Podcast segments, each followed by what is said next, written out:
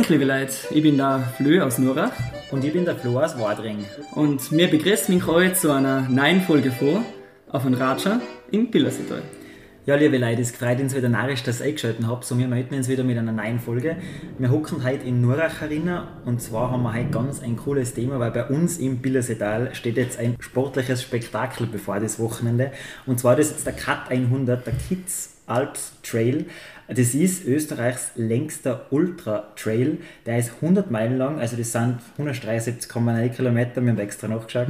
Und wir hocken heute bei ganz äh, einer coolen Interviewperson, bei Markus Reich in Nurach. Der hat da selber schon mit und es freut uns narrisch, dass wir heute bei dir sein dürfen. Und vielleicht kannst du für unsere Zuhörerinnen und Zuhörer noch kurz vorstellen. Freut, freut uns, dass wir da sein dürfen. Grüß dich, Markus. Grüß euch, ich freue mich auch narrisch, dass ich bei Ihnen einen Podcast mitmachen darf. Ich bin der Markus Reich, besser bekannt vielleicht auch unter Max und mhm. bin jetzt 43 Jahre alt und unter anderem auch ein Team beim Laufen. Ja. Also ja, ja auch länger. Addieren beim, Addieren beim Laufen ist gut gesagt.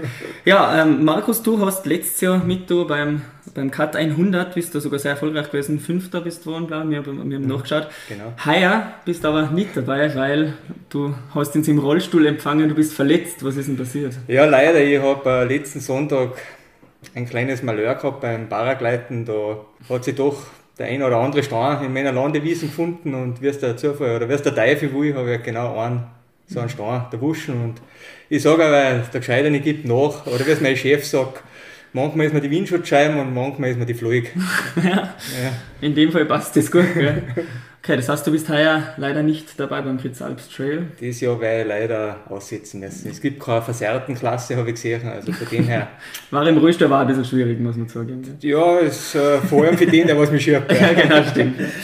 Aber nichtsdestotrotz haben wir gesagt, wir dann halt mit dir den Ratscher, weil du eben schon mitlaufen bist und weil du eben ein Bilderseteuer bist und, glaube ich, das Rennen oder den Trail Run, Run in- und auswendig kennst. Und jetzt wollten wir die fragen, was ist denn der Cut 100 eigentlich genau? Wie läuft denn das an?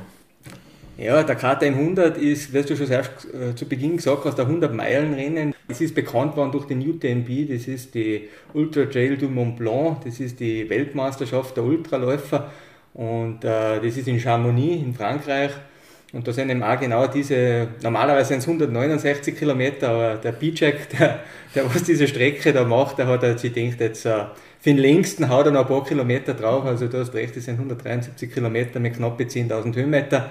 Und das entspricht ungefähr dem, was die in Chamonix in Frankreich da braucht. Ja, wie gesagt, es hat sich dann so etabliert, dass da wirklich weltweit eine Serie gegeben hat von diesen 100 Meilen Rennen. Es gibt äh, in Kroatien eins, es gibt das Western State Union in Amerika.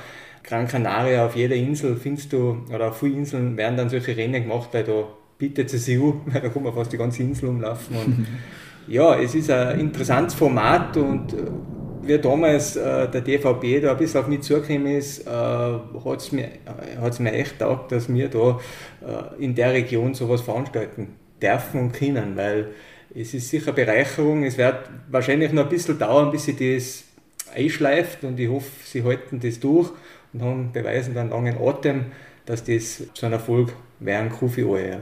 Also für irgendwem, der was jetzt nicht kennt, das ist einfach ein Rennen, das geht bergauf, bergauf. Wie viele Gipfel geht denn das? Oder wo, wo geht denn das Rennen überhaupt? 170 Kilometer ist jetzt auch nicht so wenig. Es geht von Fürbrunn mal auf auf den Wurzeloder. Dann läuft man alle Richtung Hochfulzen. Hochfulzen dann wieder auf auf die Burchenstauwand von hinten. Von alle auf St. Ulrich, bei St. Ulrich Richtung Atolari, Richtung Wadring. Äh, von Wadring auf den Hausberg von Wadring, dann wieder Retour dann auf Richtung Schafeberg-Kirchberg, Adlers Point, Baumuskogei-Ocher, St. Johann durch, Haarspiche, Kitzbühler Hohn, Kitzbühler Hohn, alle auf Kitzbühel, dann an Hahnenkamm auf, dann geht es durchaus bis Jochberg zur Blauen Lok, oder wie die heißt, glaube ich. Da dann alle, bis man dann bei Aurach rauskommt und von Aurach geht es dann nochmal auf Richtung äh, Fürbrunner Höhenweg, Mordstein, Wurzeloder, da wieder Aachen und ja, dann ist man im Ziel, wenn man Glück hat. Du sagst es so locker und lässig, aber ich meine, das sind jetzt fünf oder sechs Gipfel gewesen, also es ist schon nicht so ohne. Es oder? ist nicht ohne, ja. Es hat aber einen großen Vorteil, die Ultraläufer wissen, auf was sie sich da einlassen. Mhm. Und das andere ist, es sind im Gegensatz zu Chamonix doch die besseren Wege. Also bei uns sind es hauptsächlich Forststraßen und eigentlich gute Wanderwege.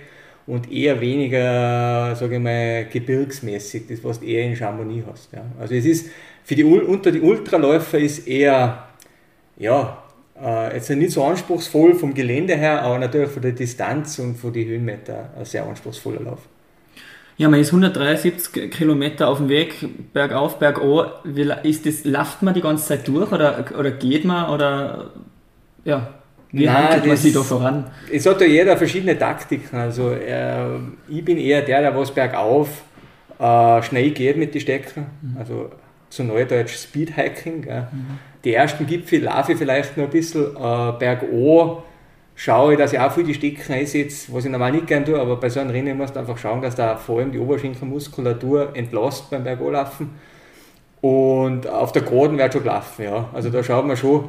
Und es ist ganz interessant, gell? Man, man hat da sehr viel Zeit, die was man da verbringt auf der Strecke und das ist aber so up and down und das ist eigentlich die Kunst beim Ultralaufen, dass man nach dem ersten Tier, was jeder hat, gell, wo man sich denkt, mir tut alles weh, mir ist schlecht, also Übelkeit ist das größte Problem, dass man sich dann überwindet und sagt, ja, das geht wieder vorbei, es geht dann wieder besser. Und wenn man das durchtaucht und weiß, dass es ja dann wieder mal besser geht, dann sind solche Strecken eigentlich nur mehr eine Kopfsache. Mhm. Also, und das hat man da ein paar Mal so eine Phase. Und dann geht man halt wieder mehr in die Passage und wenn aber das High wieder kommt, also wenn das wieder passt, dann läuft man durchaus wieder einmal zum Schluss aus ja am Berg. Also ich kann mich erinnern, letztes Jahr, äh, da am Matschstein um mich auf dem Wurzelode, da bin ich dann wirklich wieder gelaufen, weil da habe ich dann wieder so hoch gekriegt und da weiß man, da jetzt ist gleich da und da, da werden wir nochmal pusht und da geht es dann wirklich, dass man wieder läuft. Ja, ja Wahnsinn, ich glaube, da kommen ein paar Leute den ganzen Sommer nicht auf so viel gibt wie du, da innerhalb von, ich glaube, knapp 30 Stunden sind oder 30 Stunden. 30 Stunden.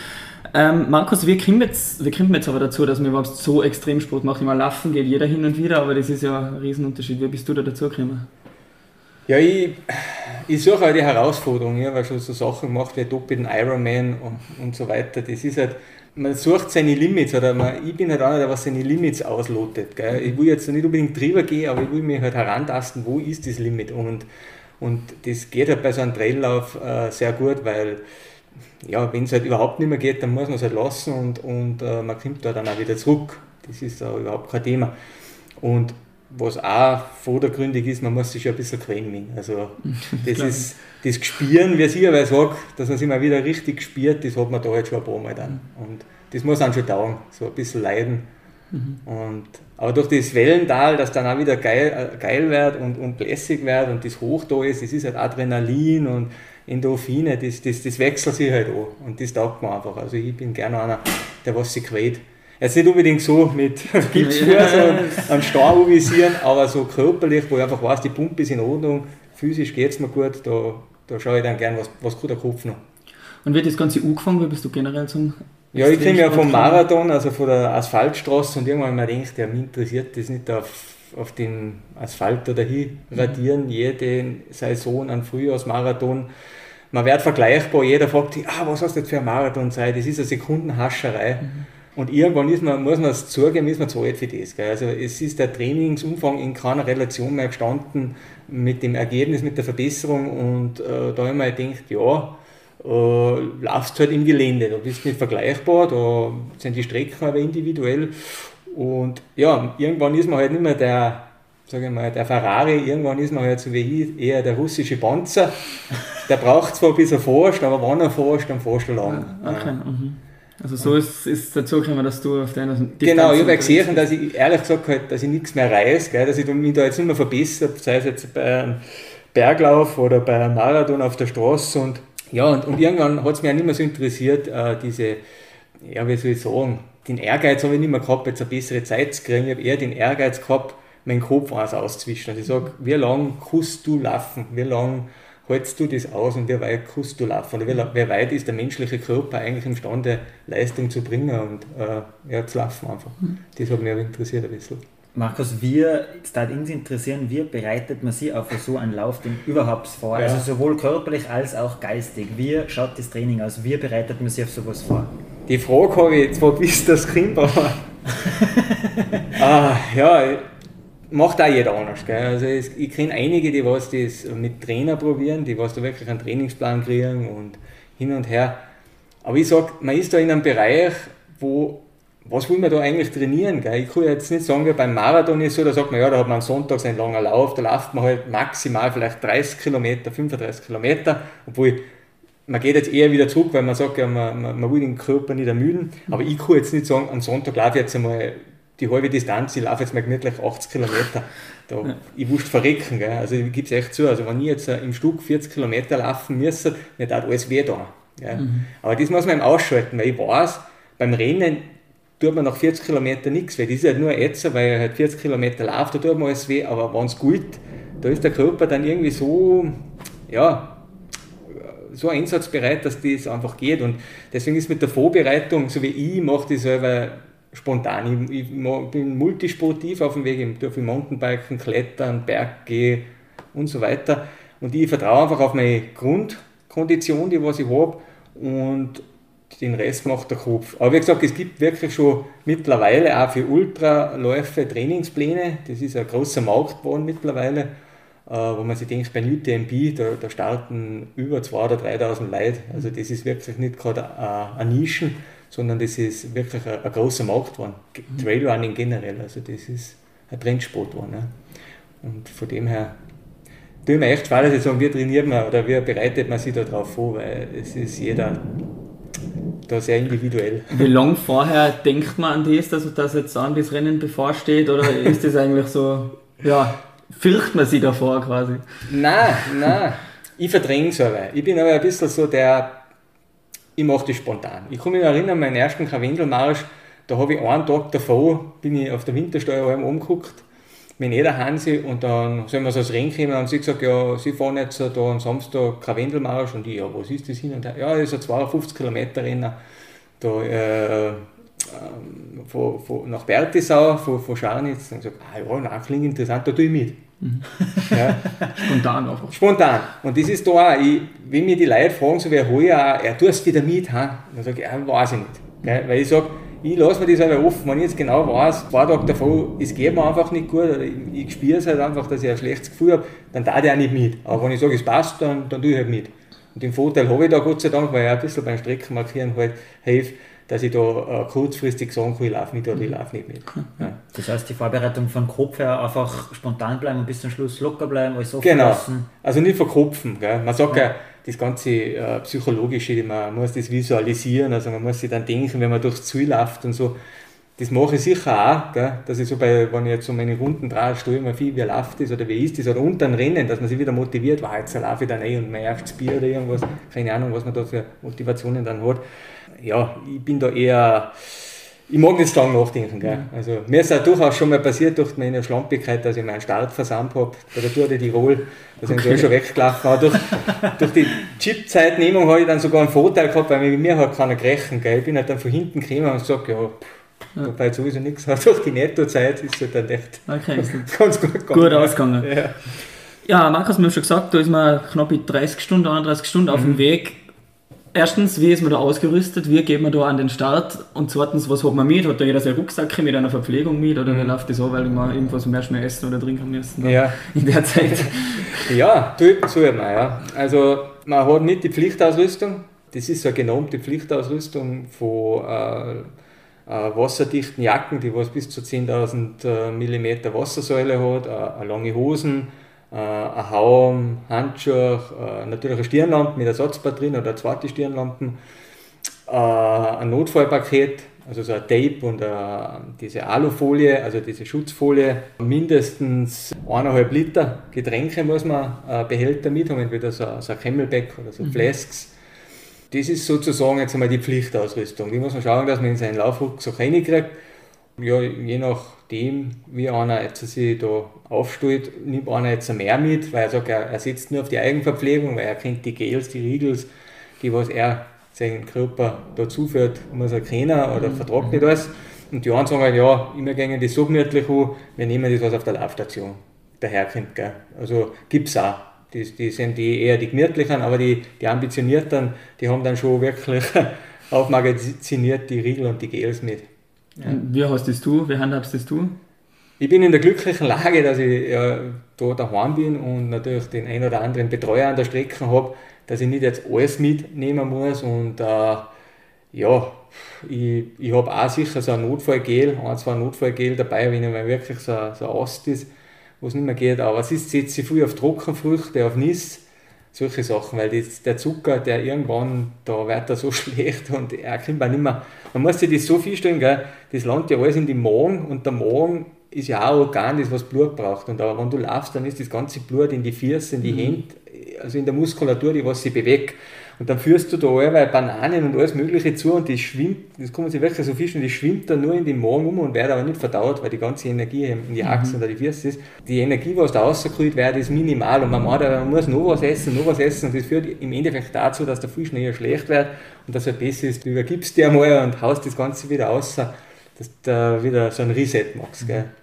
Das ist vielleicht ein Fehler, was viele am Anfang machen, weil sie denken, je mehr ist besser, mehr ist mehr. Energie. In dem Fall ist es nicht, ja, weil der Körper das einfach nicht aufnimmt. Okay, ja, ja. interessant. Ja. Äh, Frage nur, was, was haben wir denn noch für Schuhe? Weil man ist auf die Berge unterwegs, aber denkt da irgendwie im Flachen, was hat man denn für Schuhe? Ja, das sind, wie ich es erst schon gesagt habe, wie es ein großer macht, es gibt jetzt extra Trailrunning-Schuhe, das ist so eine Mischung zwischen Straßenlaufschuhe und, sage ich mal, wirklich so, so ein Bergschuh oder ein Sonnstiegsschuh. Mhm. Die haben halt eine spezielle Gummimischung, dass sie halt auf, a, auf einen Stein auch gut heben. Markus, jetzt darf mich interessieren, wie geht es dir während so am Rennen im Kopf? Also so nach 15, 20 Kilometern, was, was passiert da in dir oder was denkst du da? Das ist auch eine interessante Frage, weil das fragt mich meine Frau immer.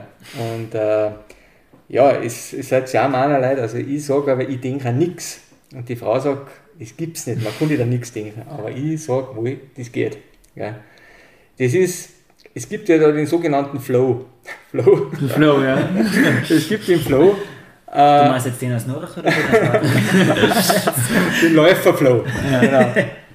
Und das ist, die, das ist so, eine, so, so, so eine Situation, wo man eigentlich das Laufen nicht mehr so mitkriegt. Gell? Viele Profiläufer trainieren das wirklich, dass am Marathon, was eigentlich, wenn man sich den im Fernsehen nur schon äh, stinklangweilig ist, die was halt wirklich schauen, dass die Base was haben, also die Geschwindigkeit, dass die einfach eh stehen und dann schalten sie an und wachen ungefähr bei Kilometer 36 oder was wieder auf, also werden sie wieder munter und dann geben sie nochmal Gas oder dann variieren sie nochmal, dann taktieren sie nochmal. Und da gibt es auch Übungen, wie man in diesen Flow kommt, aber das ist halt einfach das, wie man meditiert. Da hast du auch, weil denkt, die Gedanken, es durchströmen und irgendwann ist man so in einem Nix, gell? also einfach so Lari bloßen.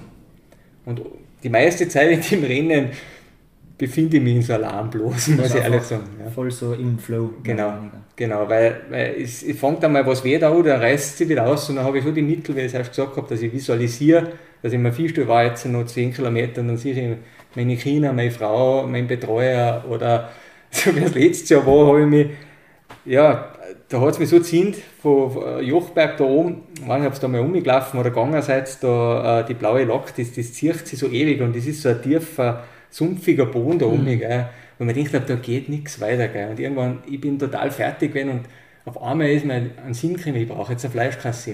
Ja, ich bin einer, ist, der was voll wenig Fleisch ist, aber da jetzt die Frau sofort angerufen, weil ist auch Pflichtausrüstung, ich vergessen, Handy ist Pflichtausrüstung, mhm.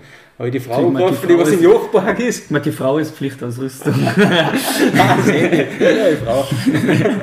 ja, weil ich die auch noch mittragen Aber da habe ich dann angerufen und gesagt, du schaust mal, ihr seid da unten, ich nehme einen Geschäft, holst mir Fleischkassime mit Senf und der Cola.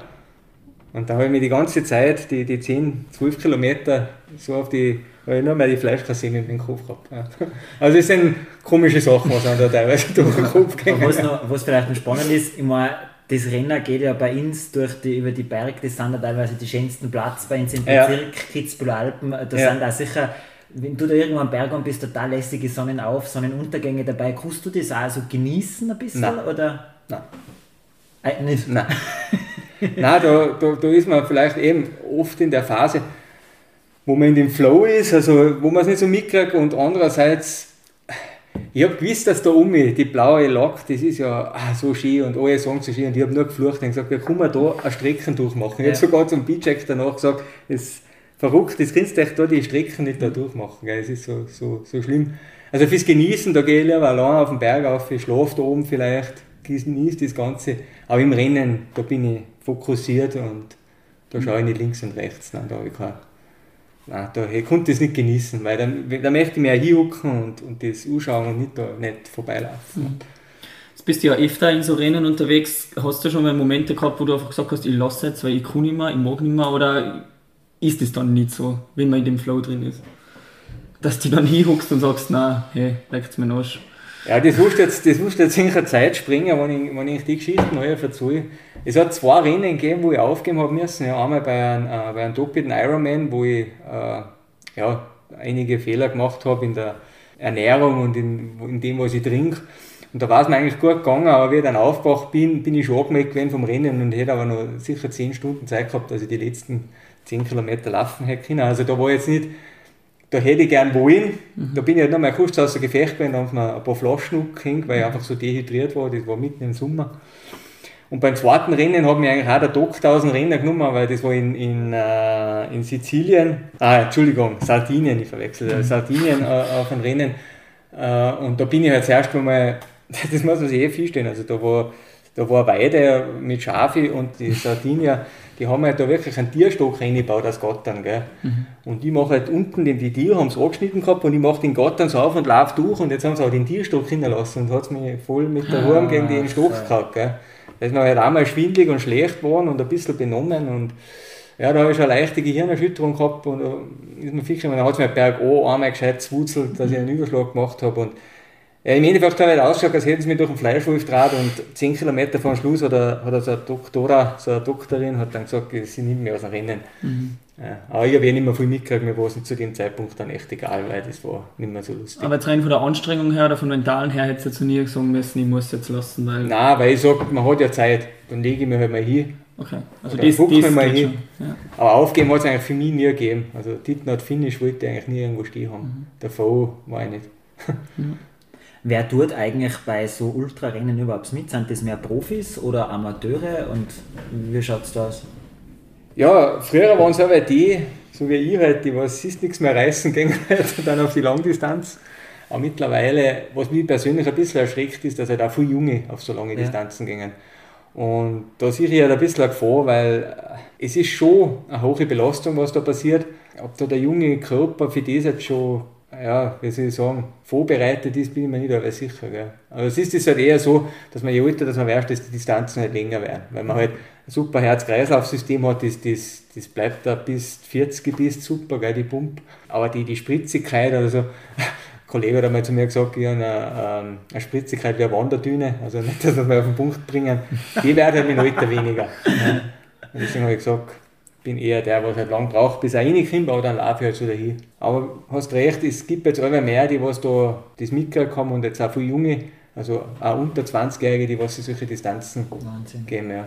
Wie, viel, wie viel schaffen also Arena? Kannst du da ungefähr so eine Zahl? Ist das, weil alle werden da nicht durchkommen. Es sind sicher ein Haufen, was dann abbrechen während ja, also Rennen, der Kat 100 hat sehr hohe Ausfallsrate. Ja. Also okay. da waren, glaube ich, gerade 30 Prozent die was durchgekommen sind. Mhm. Aha, okay. Also ja. nicht einmal die Hälfte, die was gestartet haben, haben es genau, bis zum Schluss weil, weil die, die Strecke wirklich, die hat es in sich.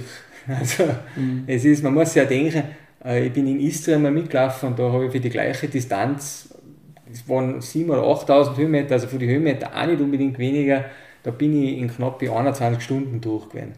Aber da oben, Teile der Strecke mit so einem tiefen, sumpfigen Untergrund, die, die, die, die laugen die aus, gell? also das macht die fertig. Und äh, das war da sicher bei vielen auch dann der Knackpunkt da bei Jochberg, wo sie gesagt haben, nein, wenn ich jetzt da noch 60 Kilometer laufen muss, weiß nicht, wie ich das schaffen soll. Mhm. Ja, die Jochberger Moosbäume sind.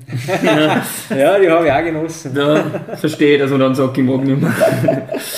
äh, Markus, was sind denn jetzt nur Ziele für dich? Momentan bist äh, leider verletzt, aber ja. geht's, geht's nur extremer oder merkst du nur extremer werden und ist das eigentlich dann irgendwann noch gesund? Du sagst, das ist eigentlich nicht für einen jungen Körper nicht gut, aber genau, ist jetzt weil ich sage, es, es braucht eine gewisse Zeit, bis man in seinen Körper rein, das klingt jetzt echt deppert, aber reinhochen kann, weil irgendwann weiß man, tut jetzt äh, das Knie weh, weil da schon Knochen auf Knochen reibt oder tut das Knie weh, weil die Muskulatur einfach über mhm. äh, überlastet ist. Gell?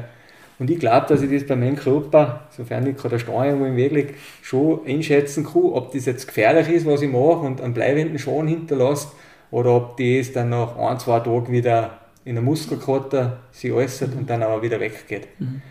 Und, und deswegen habe ich schon noch Ziele, ich hätte, äh, da suche ich einen Partner für diese, in, äh, in Chamonix ist ja nicht mehr dieser UTMB, das ist dieses Hauptrennen, da gibt es dann aber nur ein, ein, ein, ein anderes Format, das was über fünf Tage geht, das was äh, über 500 Kilometer sind und über 20.000 Höhenmeter und das ist, äh, da haben wir alles mit zum Bivakieren, also man schläft da auf der Strecke, deswegen auch zu zweit, dass man da safe ist.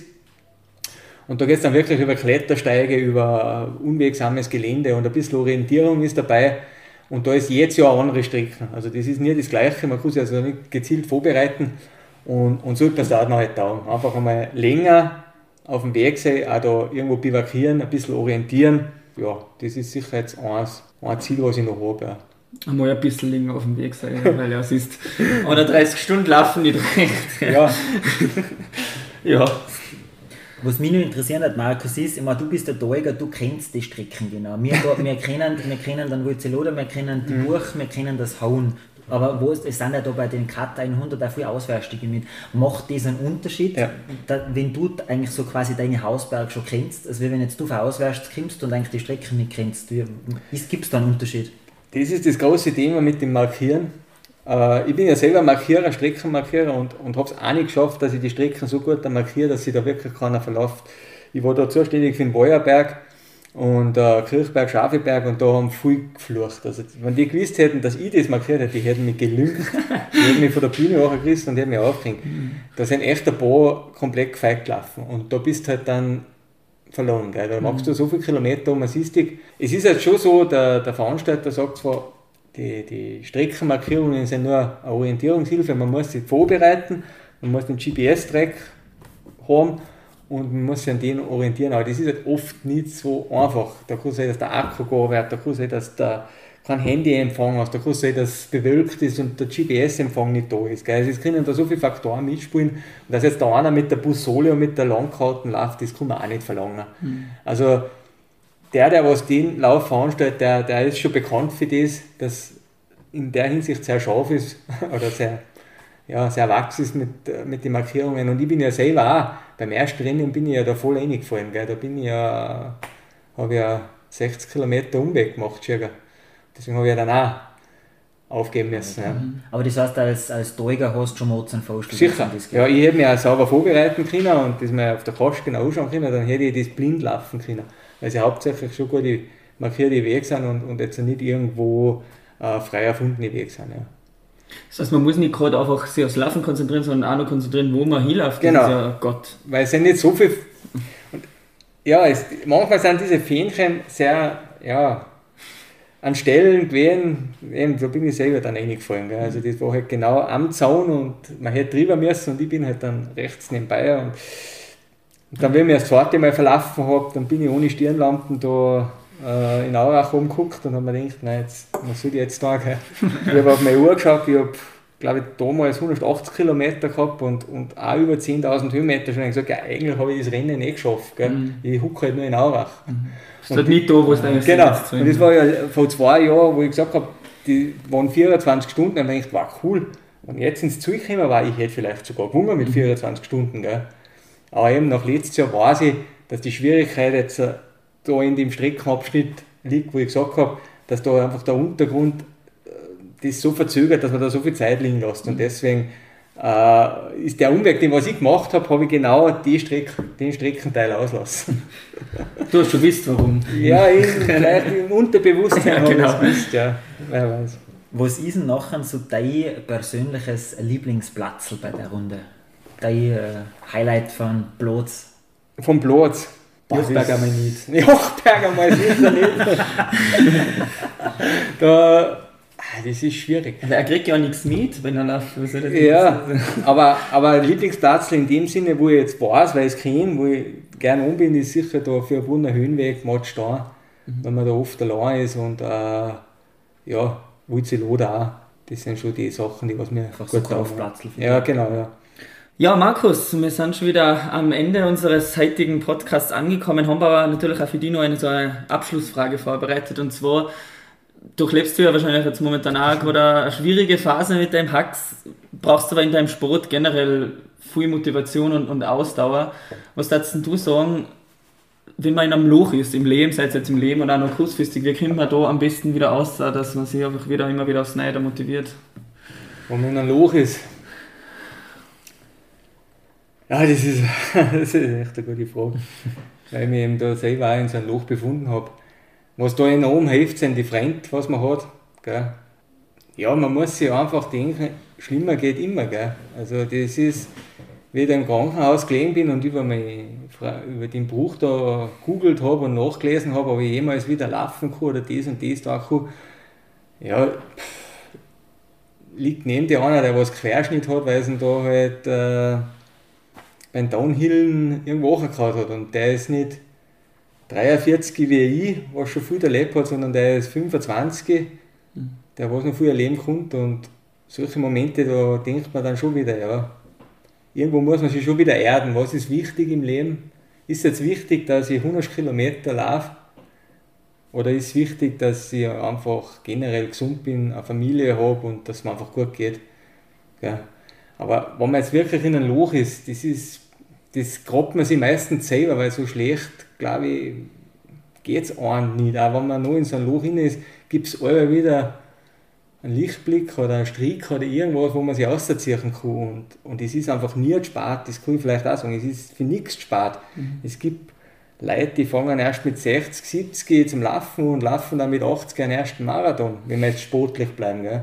Man muss halt kleine Ziele stecken, man muss sich Suche arbeiten, man darf nicht ich weiß, die Gesellschaft heutzutage ist einfach nur superlativ. Gell? Ich kriege das selber mit, weil mir viele Leute gefragt haben, ja, kannst du mir da einen Trainingsplan schreiben, ich möchte einen Marathon laufen. Mhm. Sag ich, ja, was, was laufst du siehst und was ist der Zielzeit? Dann sage ich, ja, nein, ich laufe nicht früher, aber auch unter drei Stunden war gut. Gell? Dann sage ich, ja, was denn? Ja, ja, im Internet steht unter drei Stunden musst du laufen, dann ist ein Marathon gut. Dann sage ich, aber du bist ja nie gelaufen. Ja, aber das geht anscheinend. Es gibt Pläne, du kannst nach einem Jahr ein Marathon unter drei Stunden laufen. Aber für was tut man das? Tut er das, damit er jetzt eine super Insta-Story hat oder im Facebook? Oder er es echt ihn selber, während das Training tag, während das Laufen tag? Also ich glaube, er tut es eher wegen die einen und nicht für sich mhm. selber. Und das ist, da habe ich auch viel gelernt, dass ich sage, man muss auf sich selber schauen, man muss das da was einen Tag und nicht was die einen Tag. Also da so großartig präsentieren nur für die anderen und, und dann so eine leere Hülle sehen, das ist, ist nicht gut. Nein. Also, aber es ist eine, echt eine schwierige Frage, wenn man also solche Lichter raussuchen Einfach auf sich selber schauen und auf sich selber losen. Ist gut, ja. Aber man braucht in jedem Fall irgendeinen Rückhalt, sei es jetzt mhm. Familie, Freunde, was auch immer. Das, mhm. glaube ich, ist schon wichtig. Ich glaube, das waren jetzt ein total, total schöne Abschlussworte für dich. Ich glaube, da möchten wir jetzt gar nicht mehr viel drauf sagen. Ja sagen ja. Äh, Markus, wir möchten uns einmal bedanken, dass wir heute vorbeikommen haben. Dürfen total ein interessanter und lässiger Ratscher gewesen. Danke dir. Und bei Ihnen, liebe Zuhörerinnen und Zuhörer, bedanken wir uns natürlich auch wieder, dass ihr eingelost habt. Danke fürs Zuhören und bis zum nächsten Mal. Vielen Dank. Vielen Dank. Vielen Dank.